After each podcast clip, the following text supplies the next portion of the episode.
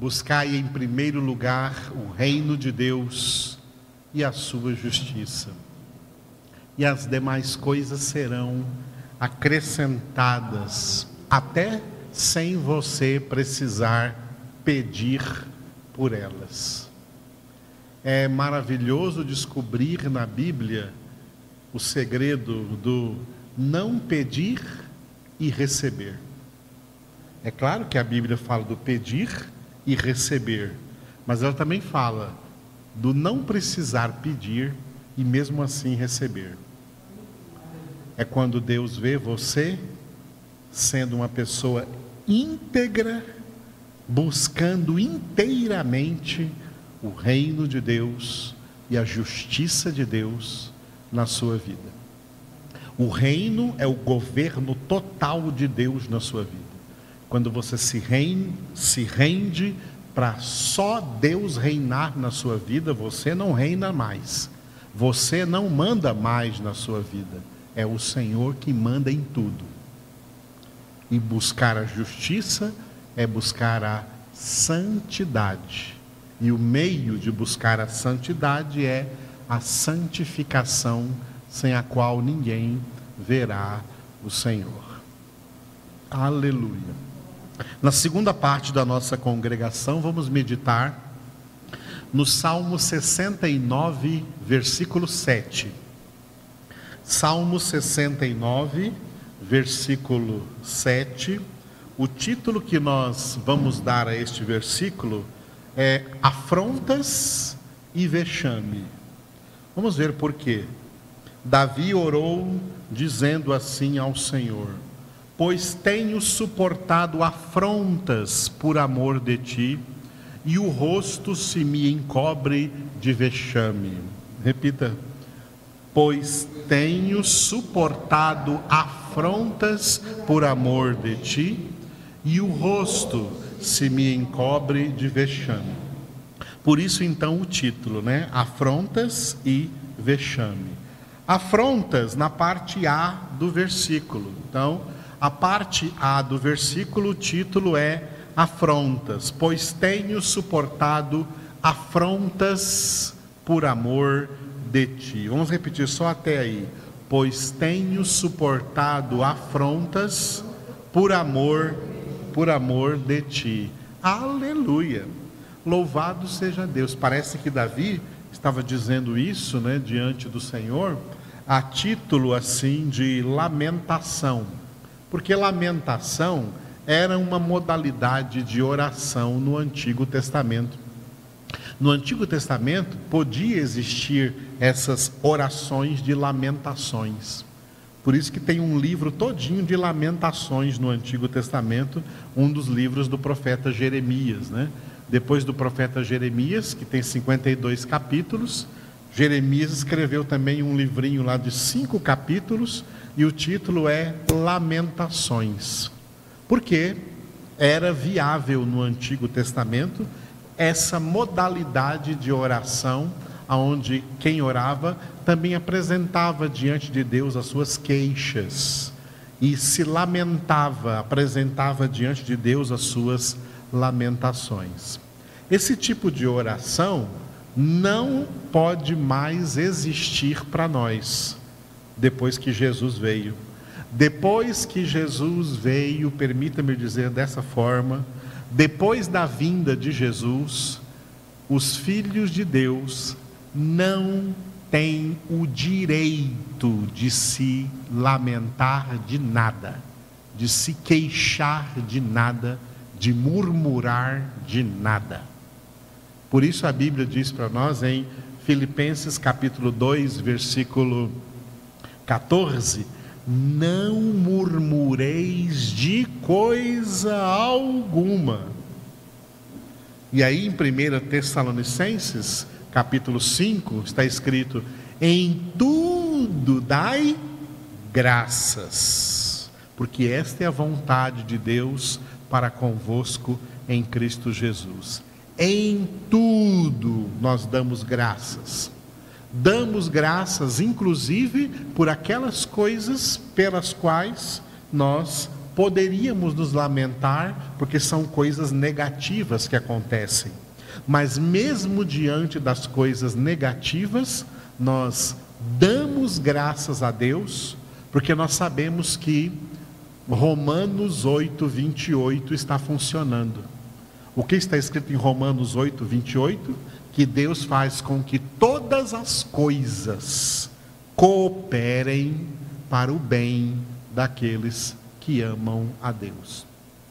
Mesmo as coisas aparentemente más, e que nós sentimos que são coisas más, e que poderíamos nos lamentar por essas coisas, Deus faz com que elas cooperem para o bem daqueles que o amam.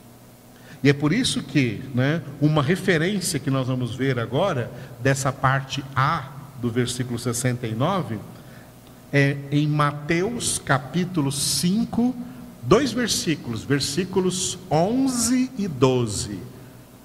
O início do sermão da montanha, Jesus disse para nós o seguinte, Mateus capítulo 5, Mateus capítulo 5, versículos 11 e 12. Bom, ele não disse bem-aventurados, como está escrito na nossa Bíblia. Ele disse: Benditos sois quando por minha causa vos injuriarem e vos perseguirem e mentindo disserem todo mal contra vós.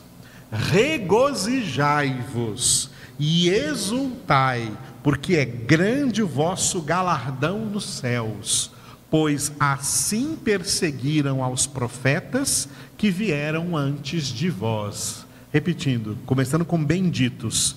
Benditos sois quando por minha causa vos injuriarem e vos perseguirem e mentindo disserem todo mal contra vós regozijai-vos e exultai, porque é grande o vosso galardão nos céus, pois assim perseguiram aos profetas que vive, viveram antes de vós.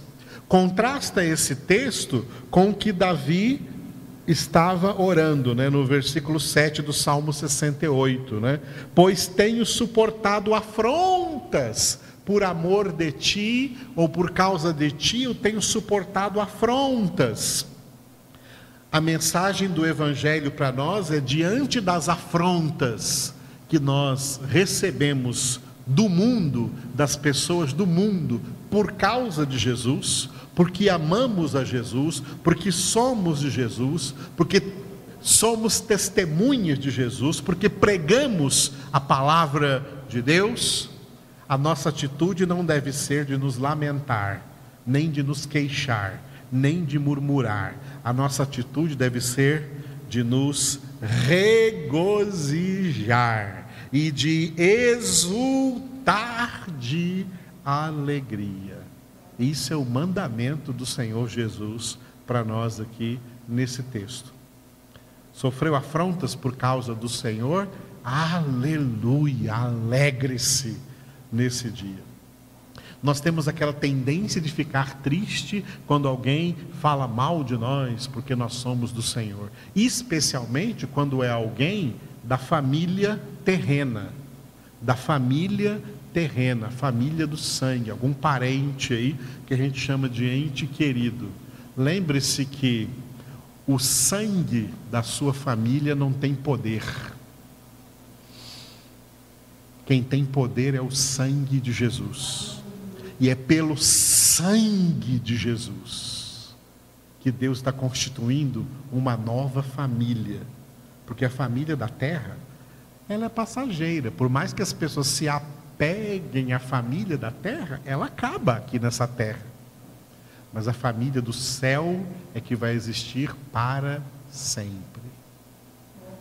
E às vezes é por causa deste apego ao sangue familiar que nós nos sentimos chateados quando é algum membro da família que nos afronta por causa que nós somos de Jesus, por causa que nós pregamos a palavra de Deus, porque nós somos do Senhor. Não, é para se regozijar, é para exultar de alegria, porque foi assim também que perseguiram aos profetas que vieram antes de vós. Perseguidos pelos seus próprios parentes. E até Jesus veio para o que era seu e os seus não receberam. Pessoas que eram do sangue de Jesus, da mesma família descendente de Abraão, Isaac e Jacó, do sangue terreno, família humana de Jesus, foram os que mais o odiaram, o perseguiram e o mataram. Mas na cruz ele orou por eles: Pai, perdoa-os, eles não sabem o que fazem. Tá? Então, se o próprio Jesus sofreu afrontas, quanto mais nós que somos do Senhor até merecemos receber afrontas, porque Jesus recebeu afrontas verdadeiramente sem merecer. E nós recebemos merecendo, porque há pecado em nós que precisa ser santificado e as afrontas, as calúnias, as injúrias, as perseguições contra nós por causa de Jesus, elas acabam sendo um fator que Deus usa na nossa santificação. Aleluia. A parte B do versículo, então, a parte B do, do versículo 7 do Salmo 69 é vexame, porque Davi disse assim, né? E o rosto se me cobre de vexame, ou seja, eu fico vermelho de vergonha, é isso que significa, né? Eu fico vermelho de vergonha, meu rosto se encobre de vexame diante dos que me, diante dos que me afrontam. Para essa coisa do vexame, tá? É, o apóstolo Paulo escreveu assim, veja comigo aí em Romanos 1,16. Carta de Paulo aos Romanos, capítulo 1, versículo 16, onde Paulo disse assim: ó, Não me envergonho do Evangelho, porque é o poder de Deus para a salvação de todo aquele que crê. Só essa frase aí do versículo 16. Vamos ler mais uma vez. Não me envergonho do Evangelho, porque é o poder de Deus para a salvação de todo aquele que crê. Aleluia.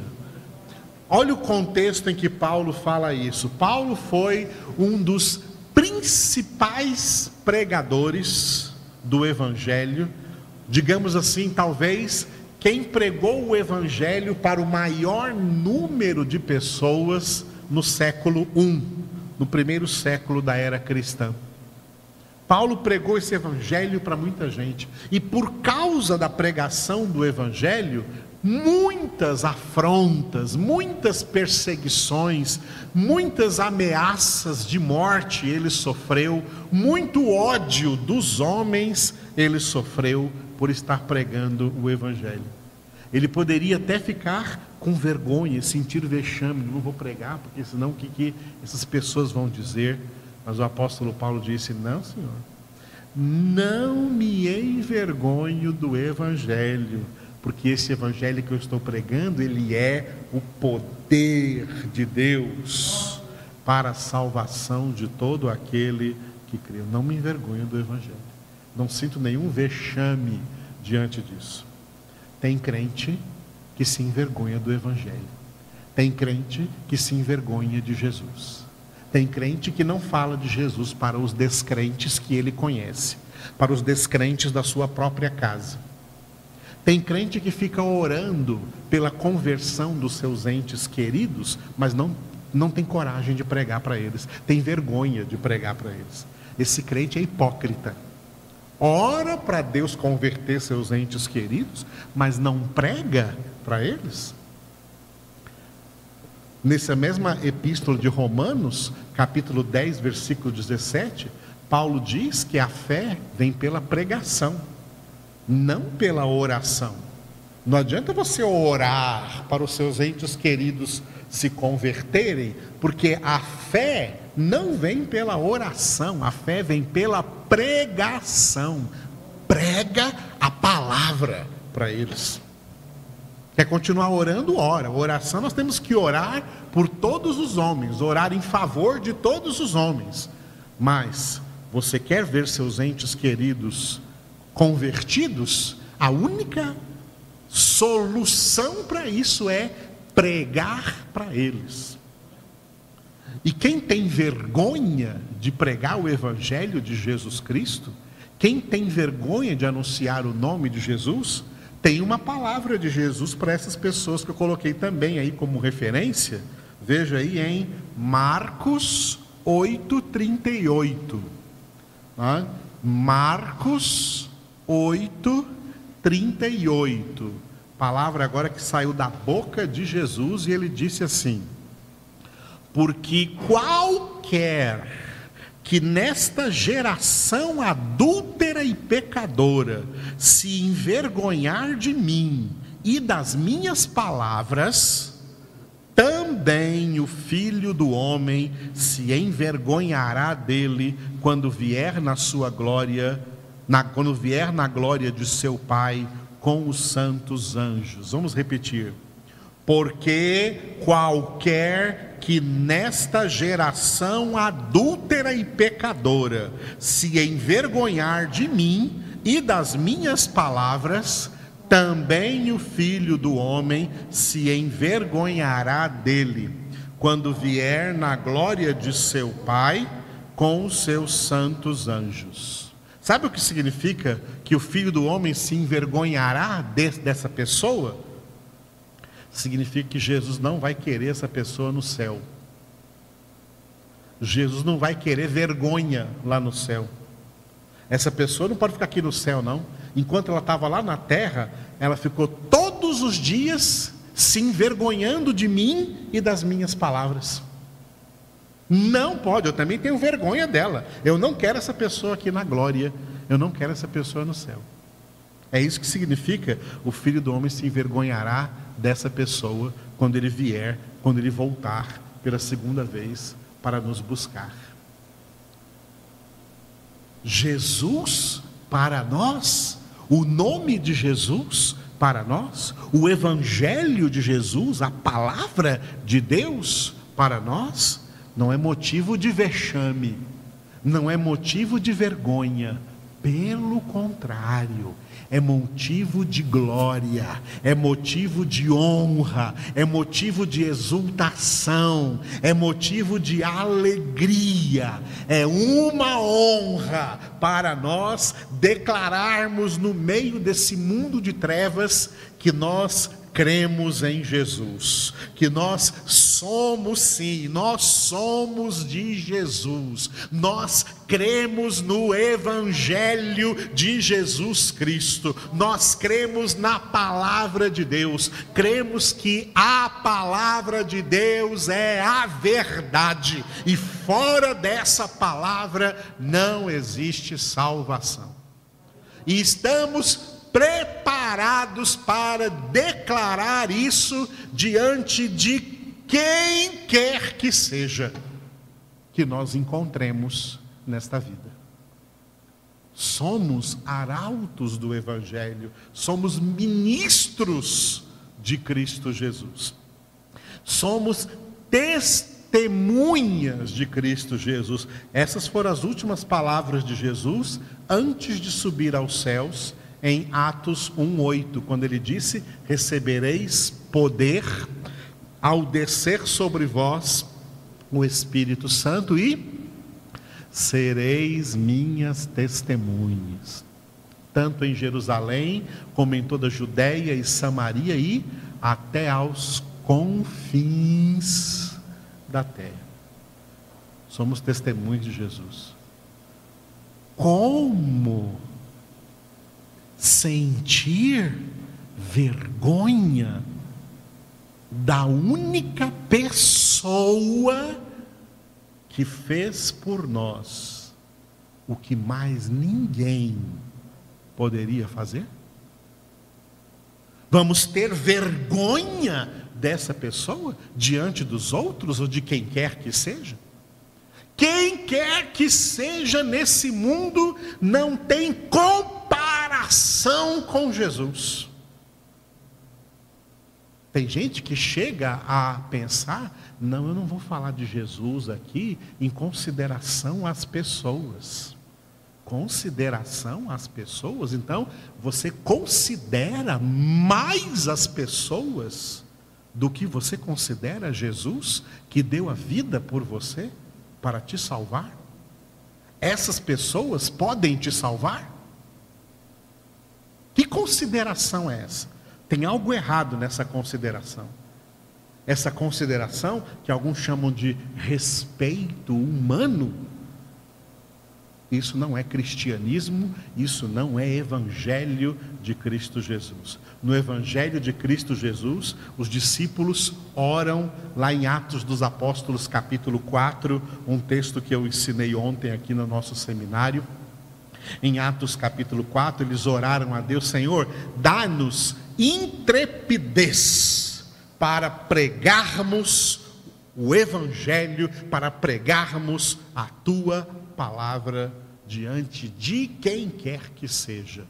Quem vai gostar disso ou quem vai odiar isso, não importa. Nós somos testemunhas de Jesus. Só existe uma vergonha que nós temos que ter. Essa nós temos que ter. A vergonha citada pelo profeta Daniel Lá no livro do profeta Daniel, Daniel orou a Deus dizendo: Senhor, a ti pertence toda a glória, e a nós o corar de vergonha. A vergonha da nossa indignidade, porque nós somos e sempre seremos indignos de um Deus tão grande, de um Deus tão poderoso de um Deus tão tremendo. Nós somos indignos de Deus. Esse é o único corar de vergonha que nós temos que ter. Agora, ter vergonha de Deus diante dos homens, ter vergonha de Jesus diante dos homens, ter vergonha do Evangelho diante dos homens, de forma alguma. Estamos aqui para para anunciar ao mundo a mensagem da reconciliação e dizer para o mundo inteiro: reconciliai-vos com Deus. É por isso que eu admiro João Batista, que chegou na casa de Herodes e falou para ele: Herodes, eu vim aqui trazer uma mensagem de Deus para você. E não é como essas mensagens, falsas mensagens de falsos profetas, de bajulação que existe hoje, não veio trazer a verdade que penetra no coração para atingir o pecado. Eu vim dizer para você que não é lícito você estar casado com a mulher do seu irmão. Hoje em dia, tem muitos pastores que, faziam, que fariam o casamento de Herodes com a mulher do irmão dele. Que abençoar. Eu vim aqui para abençoar o seu casamento, Herodes.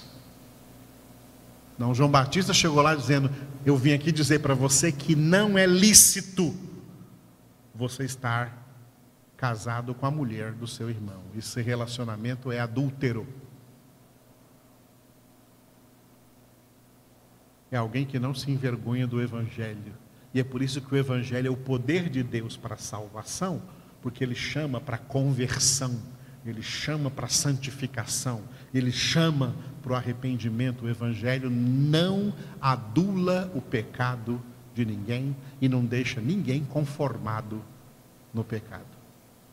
Jesus é o Cordeiro de Deus que tira o pecado e não que deixa o pecado na pessoa. Que tira o pecado. Aleluia. Obrigado, Senhor, nós te louvamos por tão grande graça, por tão grande privilégio que nós recebemos de ti, Senhor, sem nenhum merecimento da nossa parte.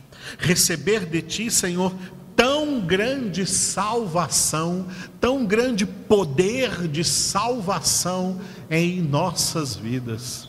Oh, aleluia, Senhor, nos alegramos, adoramos o teu nome, engrandecemos a ti, Senhor, porque grande é a tua glória para em nossas vidas, para a nossa salvação.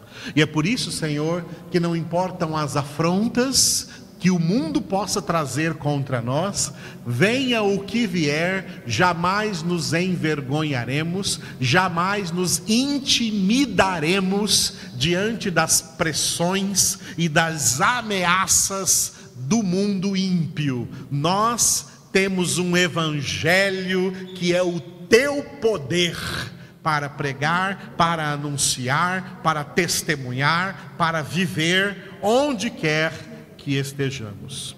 Por isso, Senhor, damos a Ti toda a glória, toda a honra, todo o louvor e bendizemos o Teu nome.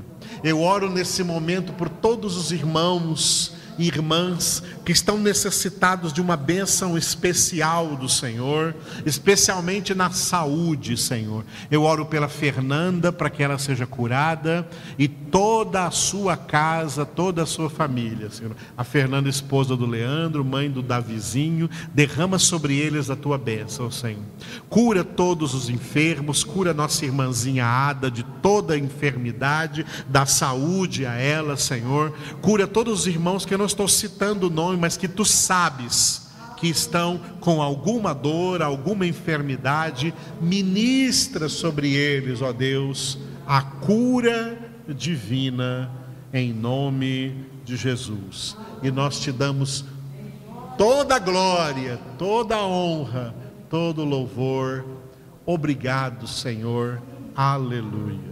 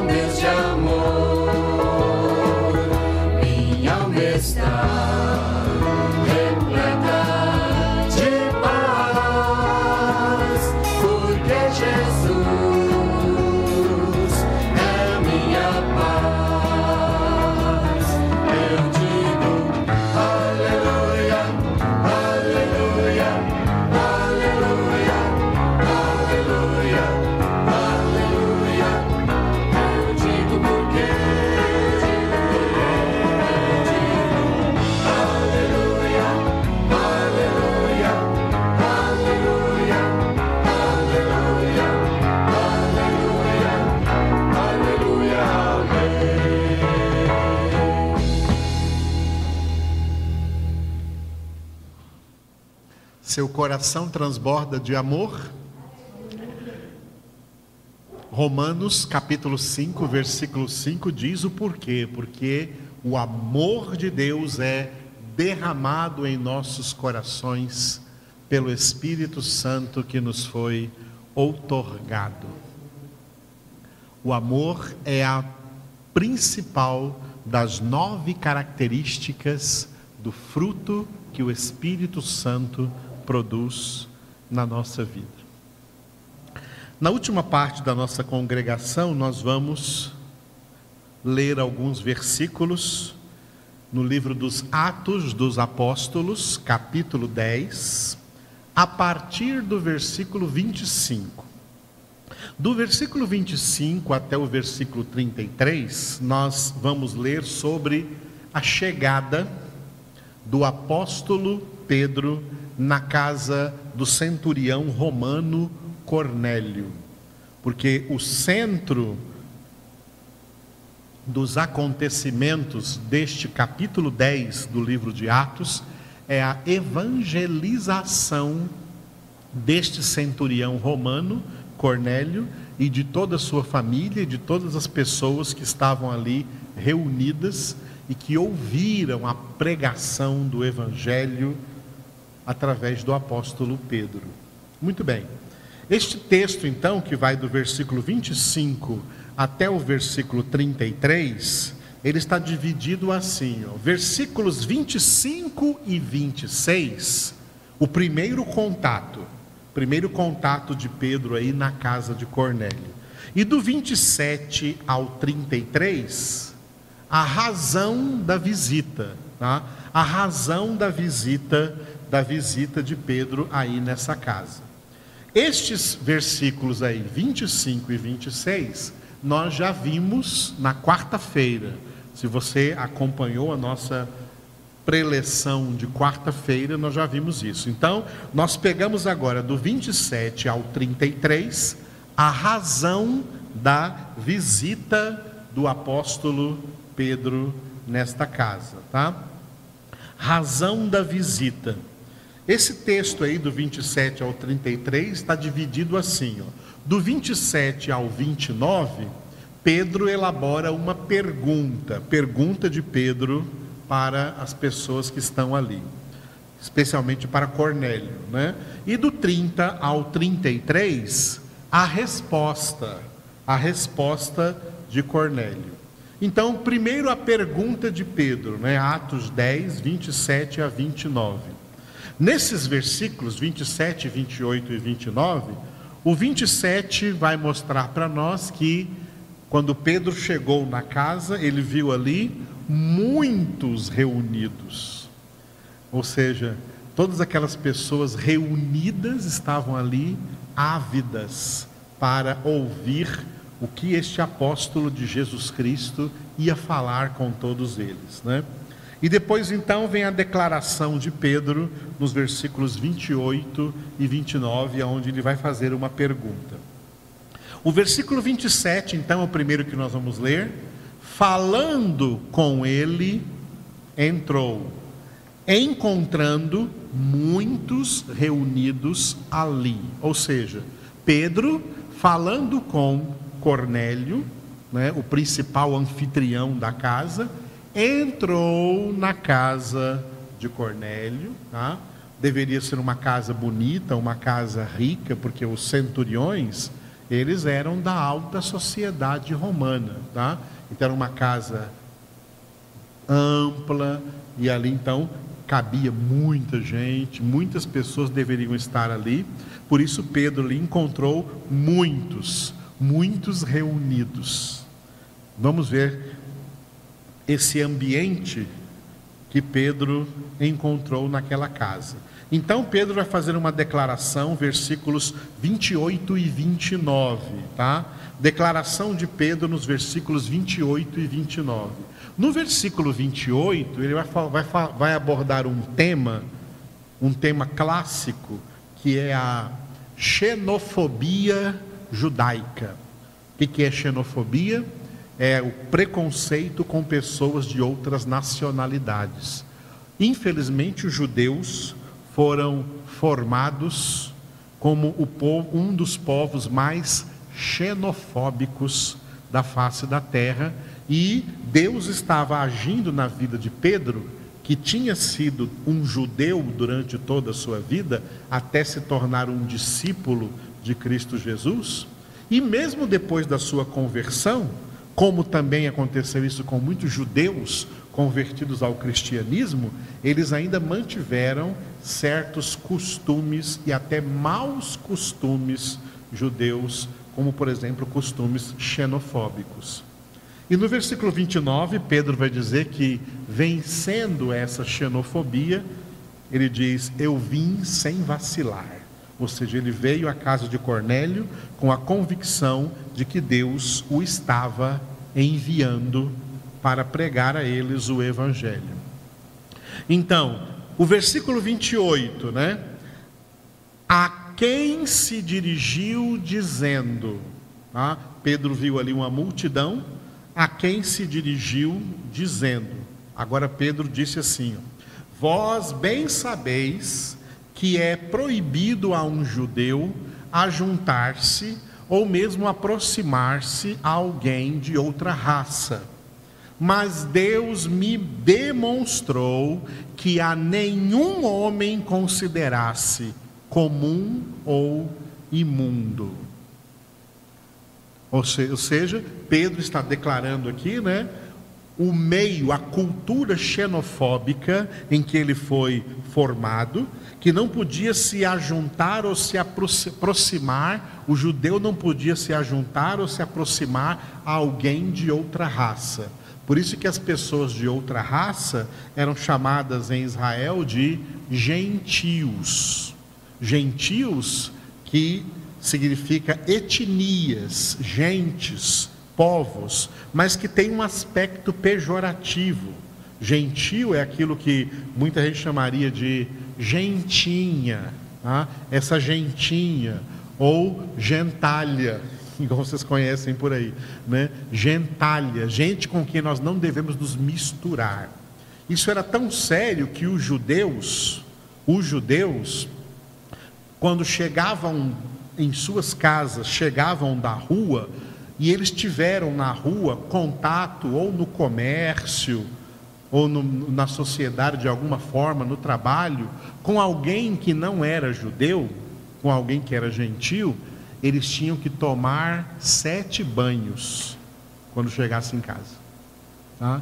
Tinham que tomar sete banhos. E esses banhos eram chamados de banhos cerimoniais que na língua lá do, dos hebreus era chamada, na religião judaica eram chamados, esses banhos eram chamados de abluções, abluções, sete banhos. E é por isso que nas casas dos judeus sempre tinha sete talhas para eles encherem de águas para tomarem esses banhos.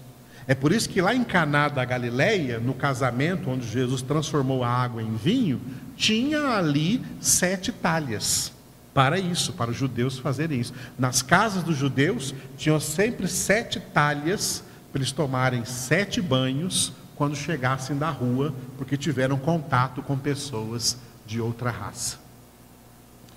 Xenofóbico. O povo de Israel é muito xenofóbico, mas eles reclamam quando pessoas de outras nações também têm um comportamento antissemita. Eles reclamam do antissemitismo de outras pessoas na terra, mas não percebem a sua xenofobia em relação às outras pessoas da terra. Xenofobia é pecado, preconceito contra pessoas de outra raça.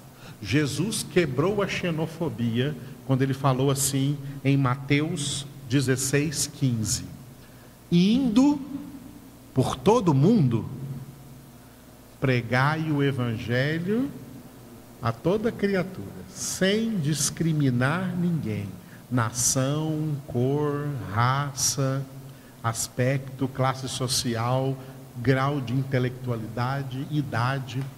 O Evangelho não discrimina ninguém.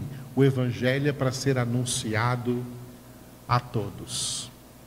Então Pedro declara aqui que ele venceu esse preconceito xenofóbico que ele tinha, porque Deus mostrou para ele, Deus demonstrou para ele naquele lençol que ele viu naquela visão antes de vir à casa de Cornélio, que nós já lemos aí em Atos 10. E aí o versículo 29 ele diz: Eu vim sem vacilar. Por isso, versículo 29, uma vez chamado, Vim sem vacilar. Pergunto, pois, por que razão me mandastes chamar? Pedro sabia muito bem por que razão ele estava ali. Ele sabia que ele estava ali para pregar o Evangelho. Mas ele usou de uma estratégia evangelística muito importante, que é começar com uma pergunta. Essa é uma maneira de você abordar pessoas que não conhecem Jesus, abordá-la com uma pergunta que você entenda que seja de interesse para essa pessoa. Você quer saber mais sobre isso? Quero, gostaria de saber. Ótimo, então eu vou te explicar, eu vou te esclarecer, eu vou te mostrar aqui dentro da palavra de Deus. Essa foi então a abordagem de Pedro, né? E aí vem a resposta de Cornélio. Em nome de toda a multidão que estava ali reunida, Cornélio então tomou a palavra nos versículos 30 até o 33. Vem a resposta de Cornélio. Primeiro, nos versículos 30 até 32, ele conta a experiência que ele teve, experiência de Cornélio e no 33, a providência que ele tomou em relação a essa experiência. Nessa experiência de Cornélio, o versículo 30 fala da presença daquele anjo que ele viu na sua casa. Né? E nos 31 e 32 ele repete diante de Pedro e da multidão que ela estava reunida a palavra do anjo, a palavra que o anjo disse para ele. Então, presença do anjo Versículo 30. Respondeu-lhe Cornélio. Cornélio respondeu para o apóstolo Pedro: Faz hoje quatro dias. Olha, tudo isso aconteceu em quatro dias, né? Até a visão de Pedro lá em Jope, assim por diante, e Cornélio enviando pessoas para buscar Pedro. Faz hoje quatro dias que por volta dessa hora estava eu observando em minha casa a hora nona, a hora nona é três horas da tarde de oração, né? Às três horas da tarde, os judeus costumam orar e Cornélio, mesmo sendo um romano, adotou certos costumes judaicos. Então, às três horas da tarde, estava orando, era a hora nona. E eis que se apresentou diante de mim um varão de vestes resplandecentes. Ou seja, esse varão não era um homem, era um anjo, né? com as suas vestes resplandecentes. O que esse anjo disse para Cornélio? Palavra do anjo, versículos 31 e 33. No 31, o anjo vai dizer que a oração de Cornélio tinha sido ouvida, e no 32, que ele chamasse o apóstolo Pedro. Então, o que o anjo disse? Cornélio, versículo 31, e disse: Cornélio, a tua oração foi ouvida e as tuas esmolas lembradas na presença de Deus. Nós já falamos sobre isso no início do capítulo e aqui Cornélio está só repetindo né, o que o anjo disse para ele. E no versículo 32, o anjo deu uma ordem: manda, pois, alguém a Jope a chamar Simão, por sobrenome Pedro Acha-se este hospedado em casa de Simão, curtidor, à beira-mar.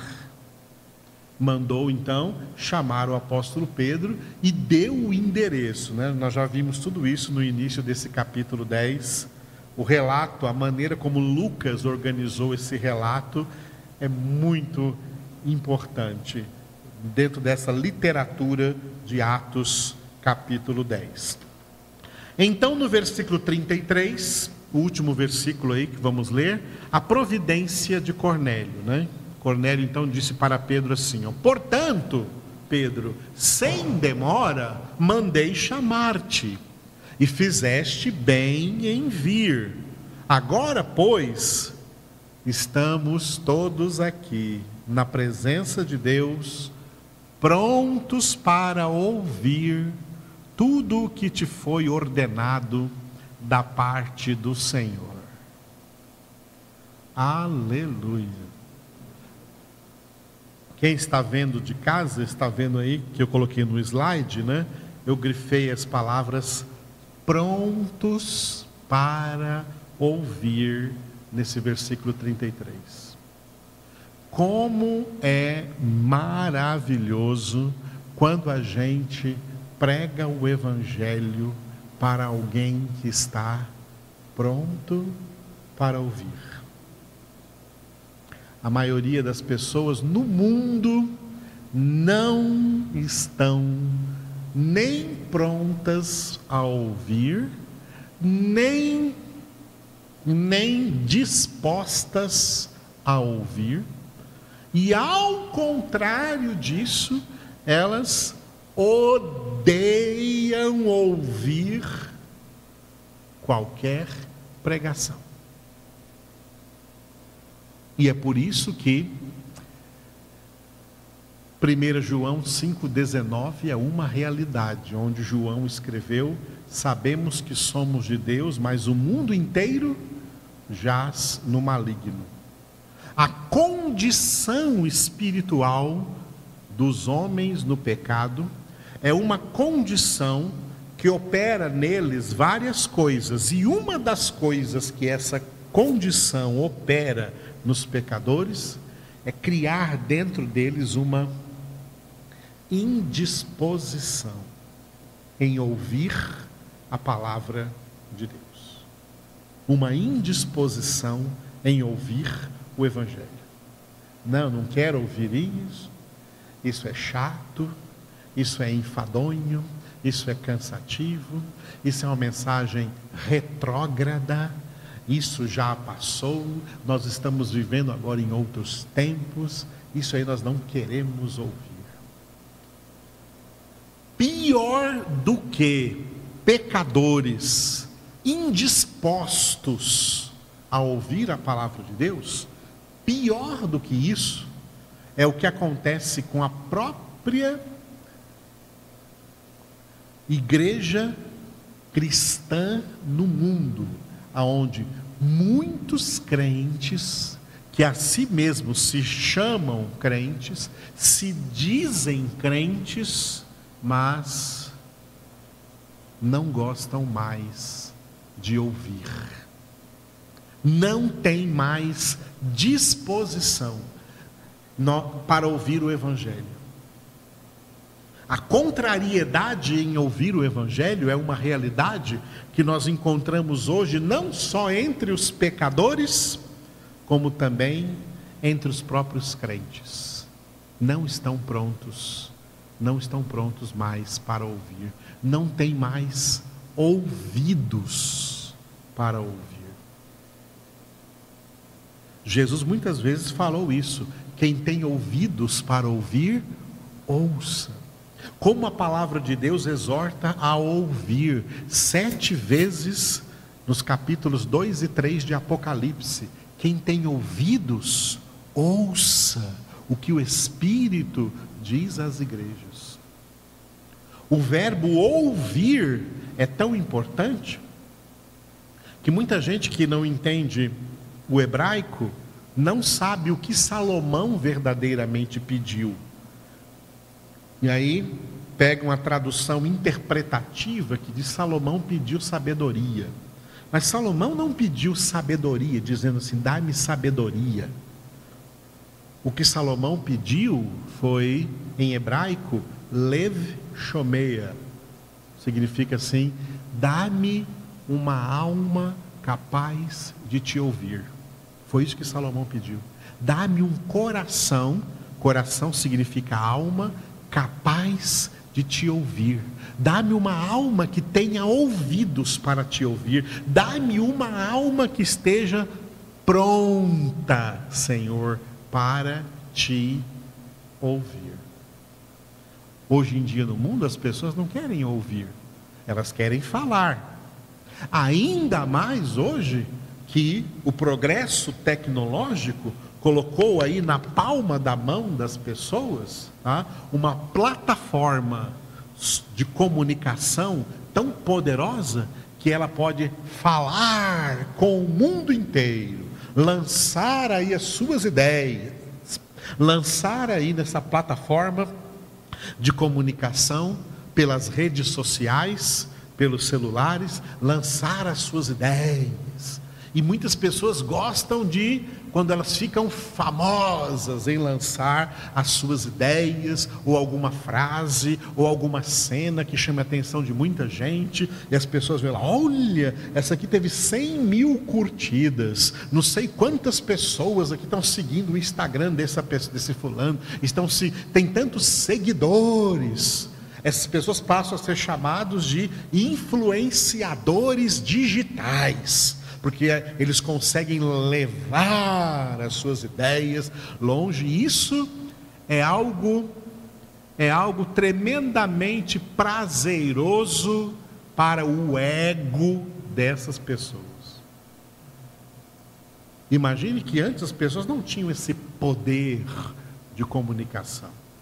Agora o poder da comunicação está nas mãos das pessoas. Isso é um perigo, isso é um perigo.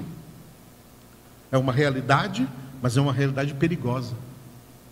Como Deus impediu a construção da Torre de Babel?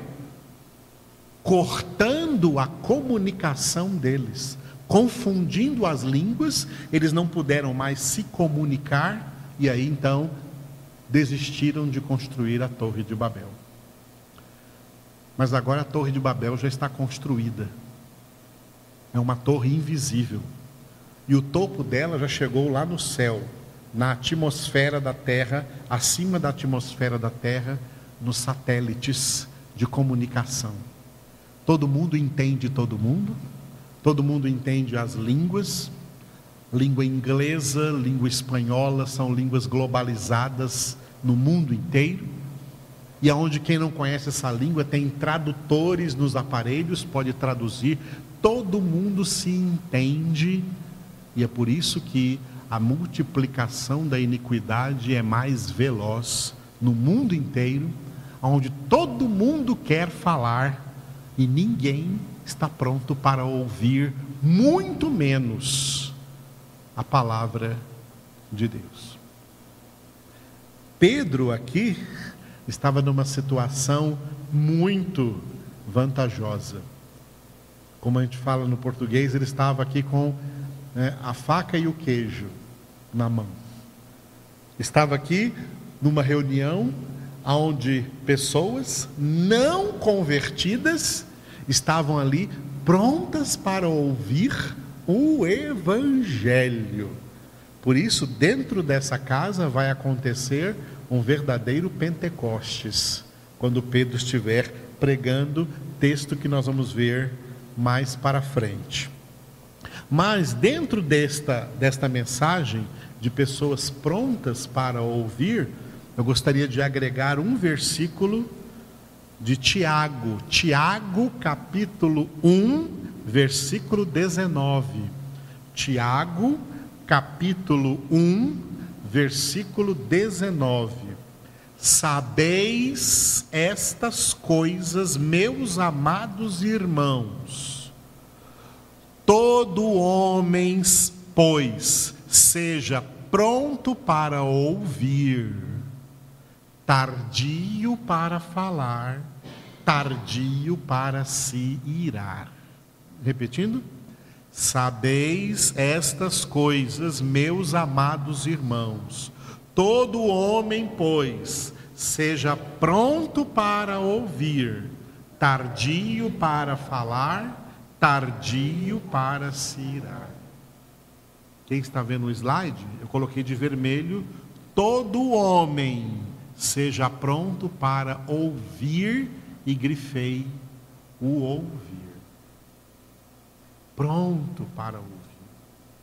Ouvir antes de falar. Ouvir primeiro. Principalmente ouvir a palavra de Deus. Prontos para ouvir a palavra de Deus. Essa é uma das características dos poucos escolhidos. Esta é uma característica dos eleitos de Deus. Eles estão sempre prontos para ouvir a palavra de Deus, porque nela eles têm o seu prazer. Aleluia. Obrigado, Senhor, por esse privilégio de estarmos sempre prontos para ouvir a tua palavra. A tua palavra é o nosso prazer. É na tua palavra que nós temos prazer e por isso nela meditamos de dia e de noite. E o sonho de consumo de cada verdadeiro eleito é poder ouvir uma boa palavra, ouvir uma palavra verdadeira, ouvir o evangelho da verdade, esse evangelho que penetra em nossas vidas, operando em nós salvação, santificação, até cura física, cura psíquica, cura mental, cura emocional. Como é poderoso o teu evangelho, Senhor. Nós estamos prontos para ouvir e nós estamos prontos especialmente para ouvir tudo quanto na glória tu ainda vais falar conosco. Nós estamos sendo preparados cada dia mais para chegarmos na casa do Pai e ouvir o próprio Senhor falando conosco durante toda a eternidade. Estamos prontos para te ouvir, Jesus, prontos para escutar toda a tua verdade, toda a revelação de Deus em nossas vidas. Toca, Senhor, no teu povo preparado, preparado para te ouvir e que nós tenhamos cada dia mais disposição, Senhor, para ouvir a tua voz. Amém. Aleluia. Em nome